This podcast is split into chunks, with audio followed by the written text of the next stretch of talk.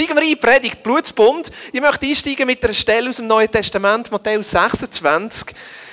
Da sagt Jesus ab Vers 26, im weiteren Verlauf des Essens nahm Jesus Brot, dankte Gott dafür, brach es in Stücke und gab es den Jüngern mit den Worten, nehmt und esst, das ist mein Leib. Dann nahm er einen Becher mit Wein, sprach ein Dankgebet, gab ihn den Jüngern und sagte, trinkt alle daraus. Das ist mein Blut, das Blut des Bundes, das für viele zur Vergebung der Sünden vergossen wird.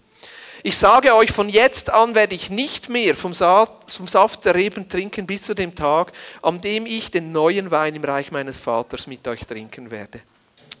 Nachdem sie dann ein Loblied gesungen hatten, gingen sie hinaus an den Ölberg. Jesus, ich danke für dieses Wort. Ich danke dir, dass wir zusammen sind und dein Wort hören Und ich bete, dass du zu jedem Einzelnen von uns redest. Ich bete, dass du dein Wort lebendig machst. Und wir tun unser Herz und unser Leben auf, dass du kannst in unser Leben hineinreden, uns ermutigen, aber uns auch korrigieren. Ich bete, dass du Sachen aufdeckst heute Morgen, wo wir stecken geblieben sind, wo wir ja, die nicht haben König sein, dort, wo wir selber unsere eigenen Regeln und Gebote gemacht haben und nicht in dieser Freiheit leben, die du für uns hast. Ich bete, dass für jeden Einzelnen von uns einfach der Morgen ein Morgen ist vom Anstoß, wo wir einfach tiefer reinwachsen in Beziehung mit dir. In Jesu Namen. Amen. Letzte Predigt über den Blutsbund. Ich bin begeistert vom Blutsbund, immer noch. Ich finde es ein ganz lässiges Thema. Wir haben im September angefangen und haben mehrere Sachen von dem Blutsbund angeschaut. Und der Blutsbund, kurz zusammengefasst, ist Gottes Verheißung an uns. Was hat Jesus dir schon geschenkt, indem er am Kreuz für dich gestorben und nach drei Tagen auferstanden ist? Was ist das große Geschenk, wo wir drinnen leben dürfen? Um das geht es in dem Blutsbund. Und jetzt nach, nach so jüdischer Überlieferung und nach jüdischer Kultur hat der Blutsbund neun Schritte. Und jeder von diesen neun Schritten finden wir irgendwo im Alten oder im Neuen Testament. Und das ist das Interessante, wo Jesus den Blutsbund einführt mit dem Abendmahl und sagt, das ist das Blut von meinem Bund ja, hat niemand von diesen Jüngern gemotzt. Alle haben gewusst, um was es da geht. Und meine, die Jünger waren nicht aufs Maul gefallen. Die haben eine Kultur miteinander gehabt, wo sie haben können fragen und, und Jesus sagen und du, was heißt das und wie ist das und alles und so. Und gleichzeitig da sind sie ruhig. Wieso? Weil sie verstanden haben, was der Blutsbund bedeutet. Das war Teil von ihrer Kultur. Heute in unserer Kultur sind wir ein bisschen weiter davon weg. Wir haben eher eine Kultur der Verträge. Wir schließen Verträge miteinander ab. Und darum ist es wichtig, dass wir uns dem Thema Blutsbund nähern und ein Grundverständnis haben, weil das ist etwas, das uns wirklich bereichern in unserer Beziehung mit Jesus.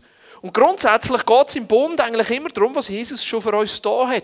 Der Blutsbund ist eine Verheißung, ein Versprechen, eine Einladung, in dem Innen zu leben. Wir haben letztes Mal gehört über die Baumpflanze. Baumpflanzen ist eigentlich der letzte Schritt in dem Blutsbund, der neunte. Aber weil Damaris und die Predigt abtauscht haben, haben wir noch das Thema abtauscht. Spielt nicht so eine Rolle. Wir dürfen den Baum auch zuerst pflanzen. Ja. Das Baumpflanzen ist die Erinnerung. Die Erinnerungserinnert werden, dass ich schon in dem Bund stehe. Das ist für uns zum Beispiel das Abendmahl, uns daran erinnern, was wir schon haben. Gleichzeitig redet der Baumpflanzen vom Wachstum, wo wir drinnen stehen dass Beziehung mit Jesus etwas ist, wo wir wachsen, wo nicht stehen bleibt, wo nicht stagniert, sondern wo weitergeht, wo auch einen Lebenszyklus hat, wo zwischendurch einmal etwas stirbt, etwas abgeschnitten wird, dass etwas Neues entstehen kann. Gleichzeitig redet der Baum von Frucht. Und um das geht es im Blutsbund. Wir stehen mit Jesus in einem Bund, dass wir Frucht bringen und kein Baum isst seine eigenen Früchte. Die Frucht sind immer für andere da. Der Blutsbund ist schon ein Segen für uns, dass wir mit Jesus leben dürfen, aber auch eine Einladung, dass wir mit Jesus können unterwegs sind und unser Leben fruchtbar wird für andere Menschen. Dass wir ein Segen können sein für andere Menschen und unser Leben etwas hinterlässt, das die Welt ein Stückchen besser macht. Das kann uns wieder wahnsinnig unter Druck bringen. Oh, ich muss Frucht bringen. Aber um das geht es nicht im Blutsbund, sondern ein Baum, der gesund ist und richtig gepflanzt ist, der bringt automatisch Frucht. Das ist einfach so, das Gesetz der Natur. Wenn wir in dem Bund mit Jesus leben, dann wird unser Leben automatisch Frucht bringen. Also ich kenne keinen Baum, wo jeder Frühling dort steht und krampfhaft sagt, mm, ich muss Frucht bringen. Mm, ich muss Frucht bringen. Im Gegenteil, er steht einfach dort, genießt sein Leben, ist verwurzelt, nimmt das Wasser und bringt Frucht. Und so ist es auch mit den zwei anderen Sachen, die ich heute darüber rede. Das Zusammenessen und das Regeln bestimmen. Mir ist das aufgefallen beim Ehebund, bei der Hochzeit. Ich meine, das sind die zwei Sachen, die wir auch machen, wenn wir miteinander einen Bund schliessen. Zwei Menschen miteinander. Mann und Frau schliessen einen Bund miteinander. Ein Ehebund ist auch ein Blutsbund. Ja, es wird auch Blut austauscht. Ist eine Verbindung, die zwei Menschen miteinander haben.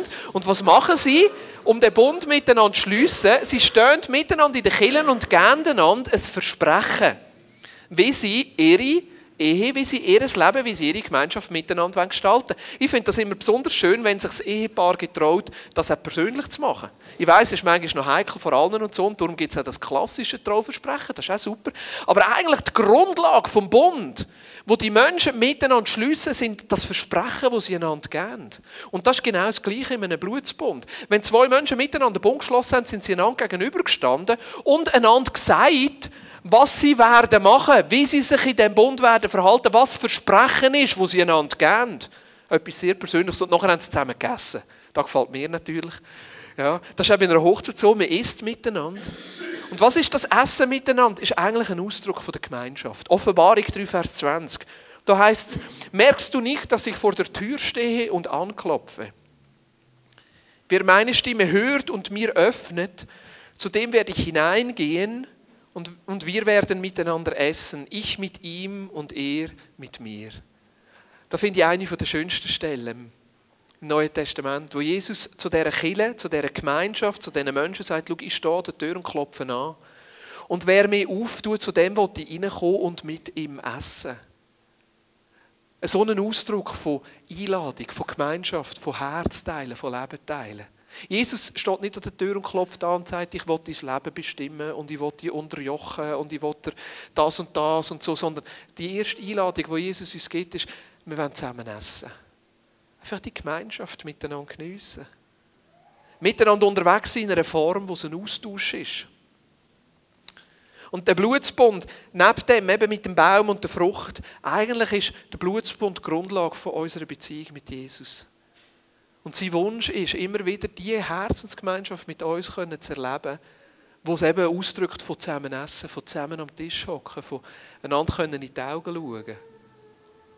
Das bei uns ist das so, als Familienkultur, ich muss ja dort ein bisschen aufpassen, weil wenn Kinder noch ein jung sind und es nicht wirklich einen Austausch und eine Auseinandersetzung gibt, wird es für mich ein bisschen langweilig. Aber ich habe mir zur Gewohnheit gemacht, zum Beispiel am Tisch zu hocken und die Kinder zu fragen, was war das Highlight von dir an dem Morgen oder an dem Tag? Was war das Besonderes? Und manchmal frage ich, und was hat dich genervt? Was hat dich jemand verrückt gemacht? Und dann können wir auch über das reden. Weil ich einfach merke, so, der Austausch, das Herzteilen, das ist etwas Wichtiges. Das ist das, was die Beziehung ausmacht. Jetzt, wie sieht das aus? Gemeinschaft mit Jesus zu haben, ist für uns, für uns persönlich. Gemeinschaft mit Jesus zu haben, ist etwas, das wächst, das nie gleich ist. Gemeinschaft mit Jesus zu haben, ist etwas, das höchst persönlich ist. Und ich glaube, dass wichtig ist, dass jeder von uns da selber seinen Zugang findet. Es gibt zum Beispiel Leute, die erleben Gott unglaublich, wenn sie wandern in der Natur. Ja. ich schaffe das nicht. Ja. Dann sagen sie, weißt der Baum hat so zu mir geredet. Und die Natur, und wenn ich die Berge sehe, dann sehe ich die Größe Gottes und dann kann ich ihn einfach anbeten. Das ist für mich nicht so. Ja. Das ist nicht mein Zugang. Wenn das dein Zugang ist, hey, ich freue mich für dich. Das ist super. Das ist super. Es gibt andere Leute, die schaffen es, sieben Tage in einem Kloster zu sein und einfach Ruhe zu sein, in der Stille zu sein und Ruhe werden und in dem erleben es Gott. Ich würde sterben. Vor allem, wenn man noch das iPhone wegnehmen Ja. Das wäre für mich ganz schlimm. Das kann ich einfach nicht. Ich kann das nicht. Ich habe schon Mühe, am Morgen eine Viertelstunde ruhig zu sein. Im Moment versuche ich das einzuüben. Mein Ziel im Moment ist, eine Viertelstunde am Morgen wirklich mehr Zeit zu nehmen zum Betten. Ich bete viel. Ich bete regelmäßig, immer wieder zwischenin und dann kommen mir Leute in und dann bete ich beim Autofahren, beim Joggen, beim Arbeiten, wo auch immer ich dran bin. Aber einfach wirklich ruhig werden und herhocken. Im Moment habe ich es so müssen machen, dass wir einen Wecker stellen, 15 Minuten. Ja, dass ich nicht alle Minuten auf die Uhr schaue. Und dann weiss ich, wenn der Wecker läutet nach 15 Minuten, dann ist gut, dann darf ich. Endlich das Kaffee rauslassen. Das Zweite, weil das Erste war nach fünf Minuten durch. Ja. Aber so sind wir unterschiedlich. Ich erlebe Gott in den Gesprächen, in der Begegnung mit Menschen. Ich erlebe Gott viel eher, wenn ich etwas am Machen bin. Plötzlich bin ich, bin ich in einer Situation und dann brauche ich Durchbruch und dann erlebe ich plötzlich, jetzt kommt Jesus rein und peng, da passiert. Ist auch bei mir die Art und Weise, wenn ich Predigt vorbereite. Ich, ich, ich habe Mühe, einfach herzuhocken und zu sagen, und jetzt, Jesus, du musst reden. Meistens erwarte ich und im Laufe dieser Woche, irgendeines plötzlich merke ich, und das ist es. Und da hat Jesus zu mir geredet. Und so ist der Zugang und die Beziehung mit Jesus leben für jeden von uns auch unterschiedlich. Für jeden von uns persönlich. Und ich glaube auch, dass es wichtig ist, dass wir uns anderen Sachen aussetzen. Ich habe einmal ein Wochenende gemacht von der Stille. Ja, gut, 24 Stunden sind es. ich habe mich dem mal ausgesetzt. Und irgendwann werde ich wahrscheinlich wieder und will mich von dem bereichern, will mich auch herausfordern lassen. Und gleichzeitig muss jeder von uns auch selber für sich herausfinden, wie sieht das Essen mit Jesus aus? Aber wichtig ist, dass es passiert, dass wir immer wieder neu den Jesus einladen und immer wieder neu den Ort finden, wo wir merken, da redet Jesus zu mir. Dass wir neu herausfinden, wie kann ich das Bibellesen gestalten, wie kann ich das Gebet gestalten, wie kann ich den Austausch, den Herzensaustausch mit Jesus gestalten, wie kann ich den, den Raum schaffen, wo ich merke, da redet Jesus zu mir und da bin ich mit Jesus unterwegs. Und schaut, der Blutsbund ist schlussendlich die Einladung, die Einladung, dass Jesus das will. Er will mit dir Zeit verbringen. Er will zu dir reden. Er will dein Leben prägen. Das Zweite, was ich merke in dem Innen, und das sage ich jetzt wirklich konträr als Herausforderung, wo ich noch nicht ganz weiß, wie wir das machen können, aber wir leben in einer Zeit, die hoch individualisiert ist. Der höchste Wert, den wir haben in unserem in unserem Gesellschaftsgefüge im Moment ist der Individualismus. Der höchste Wert ist, dass sich jemand selber verwirklichen kann, sich selber sein. Und ich merke, dass das auch mehr und mehr unser Christsein prägt. Hauptsache ich und Jesus. Ich und Jesus. Jemand anderes ist doch egal. Hauptsache ich und Jesus. Aber wenn wir das Neue und das Alte Testament lesen, merken wir, dass der Glauben immer auch ein Gemeinschaftsgefüge hat. Gott hat den Abraham gerufen, aber nicht nur den Abraham, sondern seine ganze Familie. Aus dieser Familie ist ein Stamm geworden, aus dem Stamm ist ein Volk geworden. Und Gott hat zum ganzen Volk geredet. Auch die, die Bibelstelle, siehe, ich stehe an der Tür und klopfe an, ist eigentlich an eine ganze Gemeinschaft gerichtet. Es ist in diesen Sendschreiben nicht nur an jemand persönlich. Ich bin davon überzeugt, dass die Gemeinschaft von unserer persönlichen Beziehung mit Jesus lebt. Und gleichzeitig müssen wir Wege finden, wie wir miteinander mit Jesus Gemeinschaft haben können. Es ist auch miteinander, dass wir im Bund stehen mit Jesus. Es ist auch miteinander, dass er an der Tür steht und da miteinander will, ja, da mit uns Gemeinschaft haben. Dass, wenn wir miteinander Lobpreis machen, es nicht nur eine Form ist, wo ich die Zeit mit Jesus genieße, sondern wir miteinander vor Gott kommen. Darum ist es mir auch so wichtig, dass wir Orte finden, wo wir miteinander zusammenkommen zum Betten. Ich glaube, dass das eine hohe Priorität haben für uns im 2013, dass wir, dass wir den Raum schaffen, wo wir miteinander als ganze Vineyard vor den Jesus kommen. Ja? Und miteinander Sachen durchbeten und miteinander Sachen von Jesus erfragen und sagen, was ist dran, was ist der nächste Schritt. Natürlich, es geht nicht immer allen und alles und so. Und gleichzeitig merke ich, das ist ein Ort, wo, ja, wo ich mir wünsche, dass wir das schaffen. Ja. Einfach das Miteinander auch stärker zu pflegen. Weil ich bin nicht davon überzeugt, dass das Heil einfach drinnen liegt, dass nur jeder selber mit Gott unterwegs ist. Ja, das ist die Grundlage der Gemeinschaft.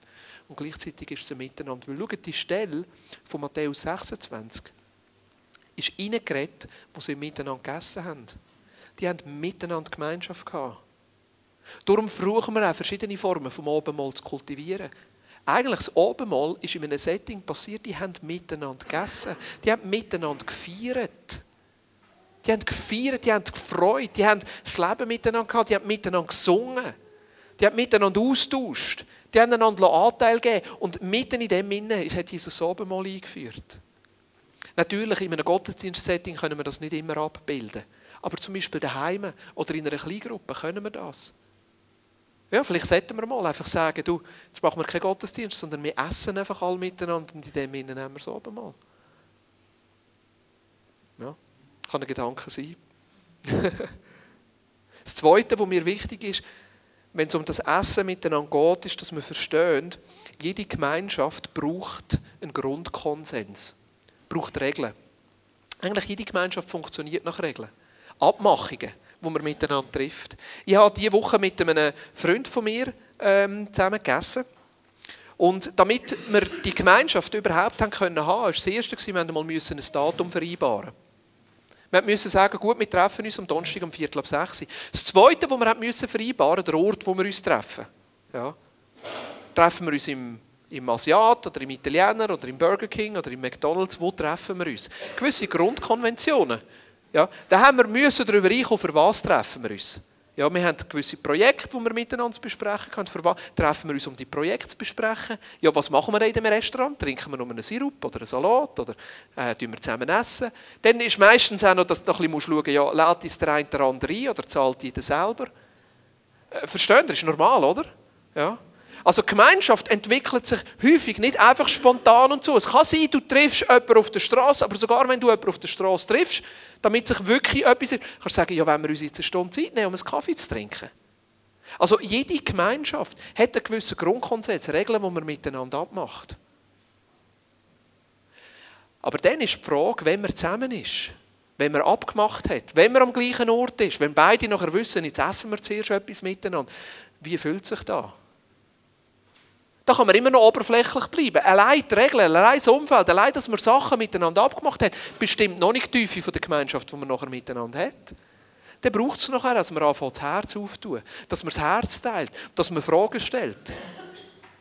Mein Freund ist jetzt schon ein Zeitchen verheiratet. Wir haben über, über Ehe haben wir geredet, über Kinder haben wir geredet. Braucht manchmal auch eine Herausforderung, dass man selber erzählt, dass man sich getraut, auch Fragen zu stellen. Hey, wie ist jetzt für euch das? Und dort entsteht nachher Gemeinschaft und entsteht Tiefe. Und ich bin davon überzeugt, dass eigentlich jede Gemeinschaft zuerst einen Grundkonsens braucht. Wir können das sagen, Regeln. Und das ist beim Blutsbund so. Der Blutsbund besteht, oder die Grundlage ist, die Regeln oder die Verheißung oder die Versprechungen, die man miteinander gibt, wenn man miteinander in den Bund eintritt. Eben bei einer Ehe zum Beispiel, man verspricht einander Sachen. Gleichzeitig habe ich herausgefunden, dass diese Regeln allein nicht länger. Ja. Es ist auch etwas Dynamisches, das Zusammenleben zu gestalten. Zum Beispiel, wer putzt jetzt wirklich das Badzimmer?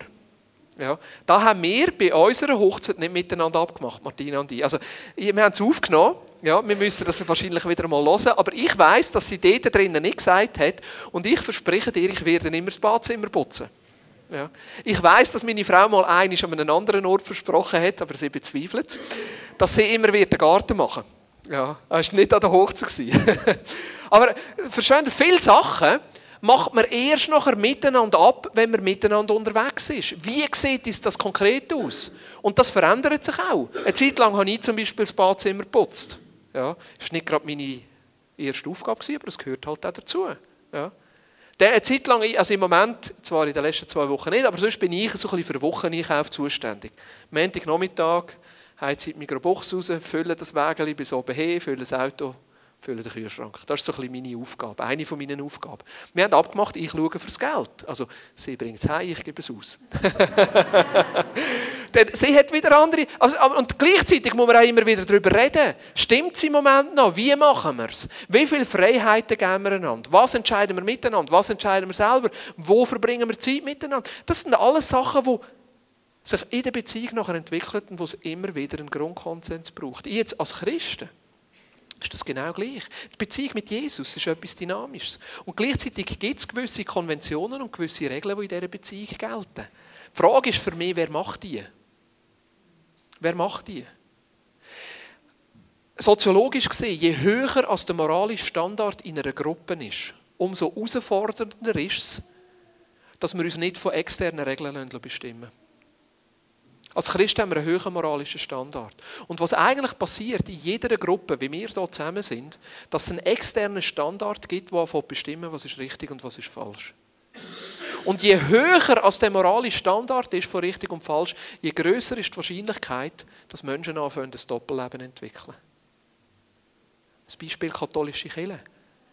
In gewissen Elementen bin ich Fan der katholischen Kirche. Ich finde, die machen nicht alles falsch.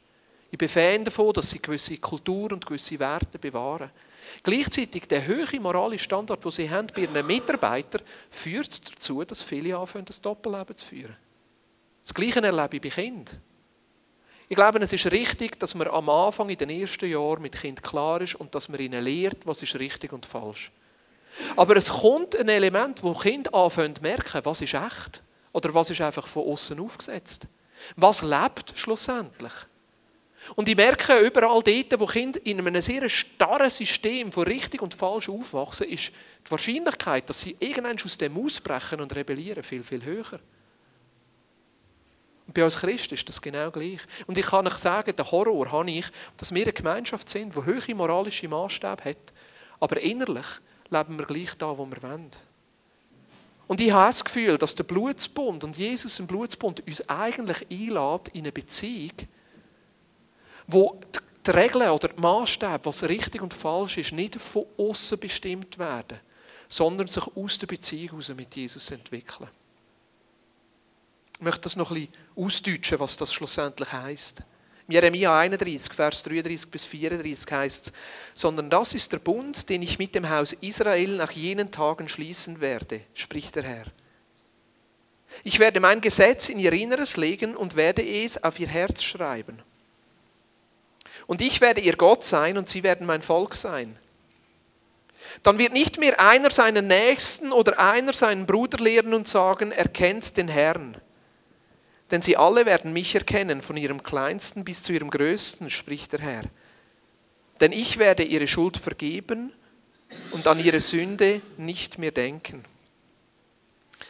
Also ich gehe von dem aus, dass jede Beziehung Grundregeln braucht. Wir als Christen, wenn du Jesus nachfolgen willst, du musst wissen, was ist richtig und falsch. Soll ich das machen oder das machen? Was ist für mich dran? Was will Jesus von mir? Wie lebe ich schlussendlich? Das müssen wir wissen. Aber da, Jeremia sagt, es wird irgendein Bund kommen, und im Rahmen von dem Bund werde ich mein Gesetz in ihr Innerste legen und mein Gesetz auf ihr Herz schreiben. Und ich bin überzeugt, dass das schon passiert ist. Der Hebräerbrief redet genau von dieser Stelle und sagt, der Bund ist erfüllt in Jesus. Jesus hat den Bund mit dem Vater geschlossen und in dem Moment, wo wir Jesus in unser Leben aufnehmen, sind wir Teil von dem Bund. Und darum glaube ich, dass Jesus sein Gesetz und der Vater sein Gesetz und seine Regeln schon in die hineingelegt hat. Die sind schon da.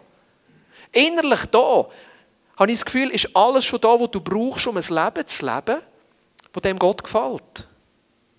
Und gleichzeitig glaube ich, dass wir ein ganzes Leben brauchen, ja, um zu lernen, was das schlussendlich heißt. Es ist nicht alles perfekt.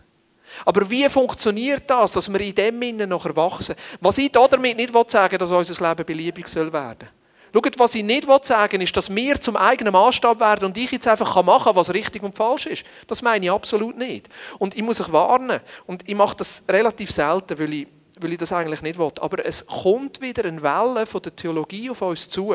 Ja.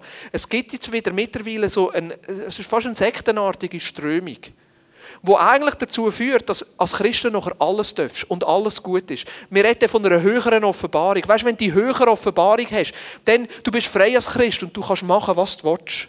Und von dem rede ich nicht. Ja? Das ist nicht das, was ich meine. Ich weiß nicht, die, eine oder andere wird mit dem zu tun haben, weil ich kenne Leute in unserem Umfeld, die sich jetzt angefangen haben, an so Kirchen orientieren. Nicht hier zu Aarau. Ja. Aber es kommt wieder so, wir nennen das Gnostik. Die Sekte hat es schon gegeben, 2. Jahrhundert nach Christus. Plötzlich nachher dürfen wir alles. Ich weiss, in diesen Gruppierungen wird sogar Frauentausch praktiziert. Wir dürfen ja alles. Es gibt ja kein, ich bin ja frei in Christus. Es gilt für mich nicht mehr, Hauptsache es stimmt für mich. Von dem rede ich nicht. Sondern was ich davon überzeugt bin, ist, dass Gottes Gesetz schon in dir lebt. Und dass das schon da ist. Und wenn du dich am Leben von Jesus und an der Botschaft von Jesus orientierst, wenn du selber den Maßstab, der da innen ist, das Wort Gottes für dich als Wort Gottes nimmst, dann wird das in dir innen ansprechen. Und du wirst selber merken, was für dich als nächstes richtig und falsch ist. Da rede ich nicht davon, einfach so aus dem hohlen Bauch rauszuleben und selber zu definieren, was richtig und falsch ist, sondern ich rede davon, dass wir als Christen uns immer wieder dem König Jesus unterstellen. Dass wir als Christen uns immer wieder unter das Wort Gottes stellen. Aber gleichzeitig das nicht nehmen als Regelkatalog, sondern dass wir aus der Beziehung von Jesus raus das Wort zu uns reden und innerlich das Gesetz, das schon in uns innen ist, anfängt, mit dem korrespondieren und wir merken, das ist als nächstes dran und das ist als nächstes richtig. Johannes 16, Vers 8 heißt, der Geist Gottes ist da und ist uns gegeben und er wird uns überführen von Sünde, Gerechtigkeit und Gericht. 1. Johannes 1 redet davon, dass der Heilige Geist da ist und er uns in alle Worte wird führen. Da heißt, dass jeder wird Gott erkennen, vom kleinsten bis zum größten. Ich will beides nicht. Ich will nicht, dass wir als Christen unter dem externen Gesetz leben, wo uns jemand anders sagt oder die Erwartungen von anderen Leuten und was muss ich machen und was ist richtig und falsch und von außen aufgedrückt ist, wie wir jetzt als Christ leben sollen und gleichzeitig will ich das andere nicht. Ja. Wo es einfach beliebig wird und ich kann machen, was ich will und ich bin ja erlöst in Christus, also gilt nichts mehr für mich. Es ist, dass wir uns immer wieder dem Wort unterstellen. Aber das ist aus der Beziehung heraus wo wir nicht gesetzlich werden, sondern wo wir uns im Wort Gottes unterstellen, wo wir uns Christus als König unterstellen und gleichzeitig auch Freiheit geben, dass man teilweise eine andere Meinung haben. Ich war früher sehr krass bei gewissen Lehrmeinungen. Gerade bei gewissen Fragen, die wir hier in unserem Leben stehen. Schaut, eine Frage, die wir uns als Gemeinschaft auch stellen müssen, ist, wie gehen wir mit Menschen um, die homosexuell empfinden? Jetzt können wir eine strenge moralische Regel haben und sagen, Homosexualität ist Sünde, das darfst du nicht. Und, das ist, ja, und was machen wir durch das? Menschen, die so empfinden, ja, werden nicht kommen. Oder wenn sie da sind und so empfinden, werden sie sich nicht getrauen zu sagen, ja, aber ich weiß nicht, wie ich damit umgehen soll. Was ist, wenn wir Kinder haben, die plötzlich mit 14, 15, 16 genau diese Frage haben? Was ist, wenn einer von meinen Buben plötzlich kommt und sagt, Daddy, ich fühle mich eher zum Mann hergezogen. Wie gehe ich mit dem um? Ich wünsche mir, dass wir eine Kultur leben, wo wir überhaupt so Fragen stellen dürfen und überhaupt über so Sachen reden dürfen. Wie gehen wir mit dem um? Sind wir parat, Menschen hineinzuführen ins Wort Gottes und zu sagen, was spricht da bei dir an und was ist für dich der nächste Schritt? Ich habe eine persönliche Meinung zu dem Thema.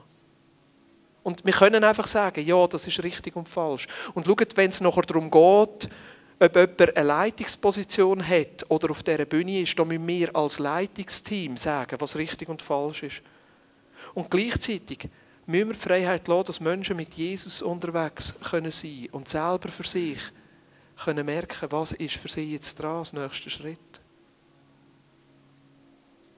Ich will nicht, dass es beliebig wird. Ich will nicht, dass plötzlich alles möglich wird. Aber ich glaube einfach an die Bibel, an das Wort Gottes. Und ich glaube an das Gesetz, das schon in uns innen liegt.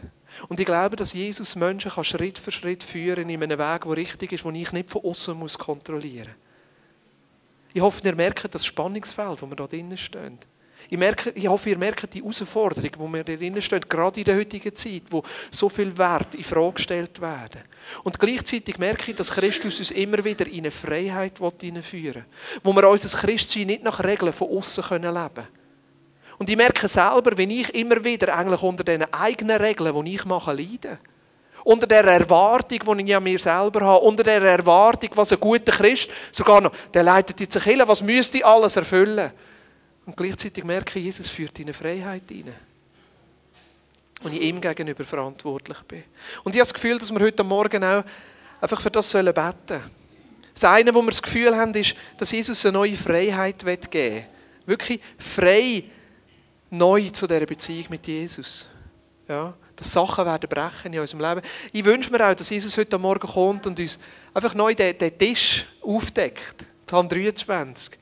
Oder eben, ja, das Offenbarung 23. Einfach neu die Beziehung rein. Und ich habe das Gefühl, wir sollten heute Morgen noch ganz speziell für unsere Kinder beten.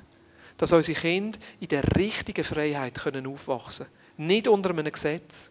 In der richtigen Freiheit, die Christus schenken will.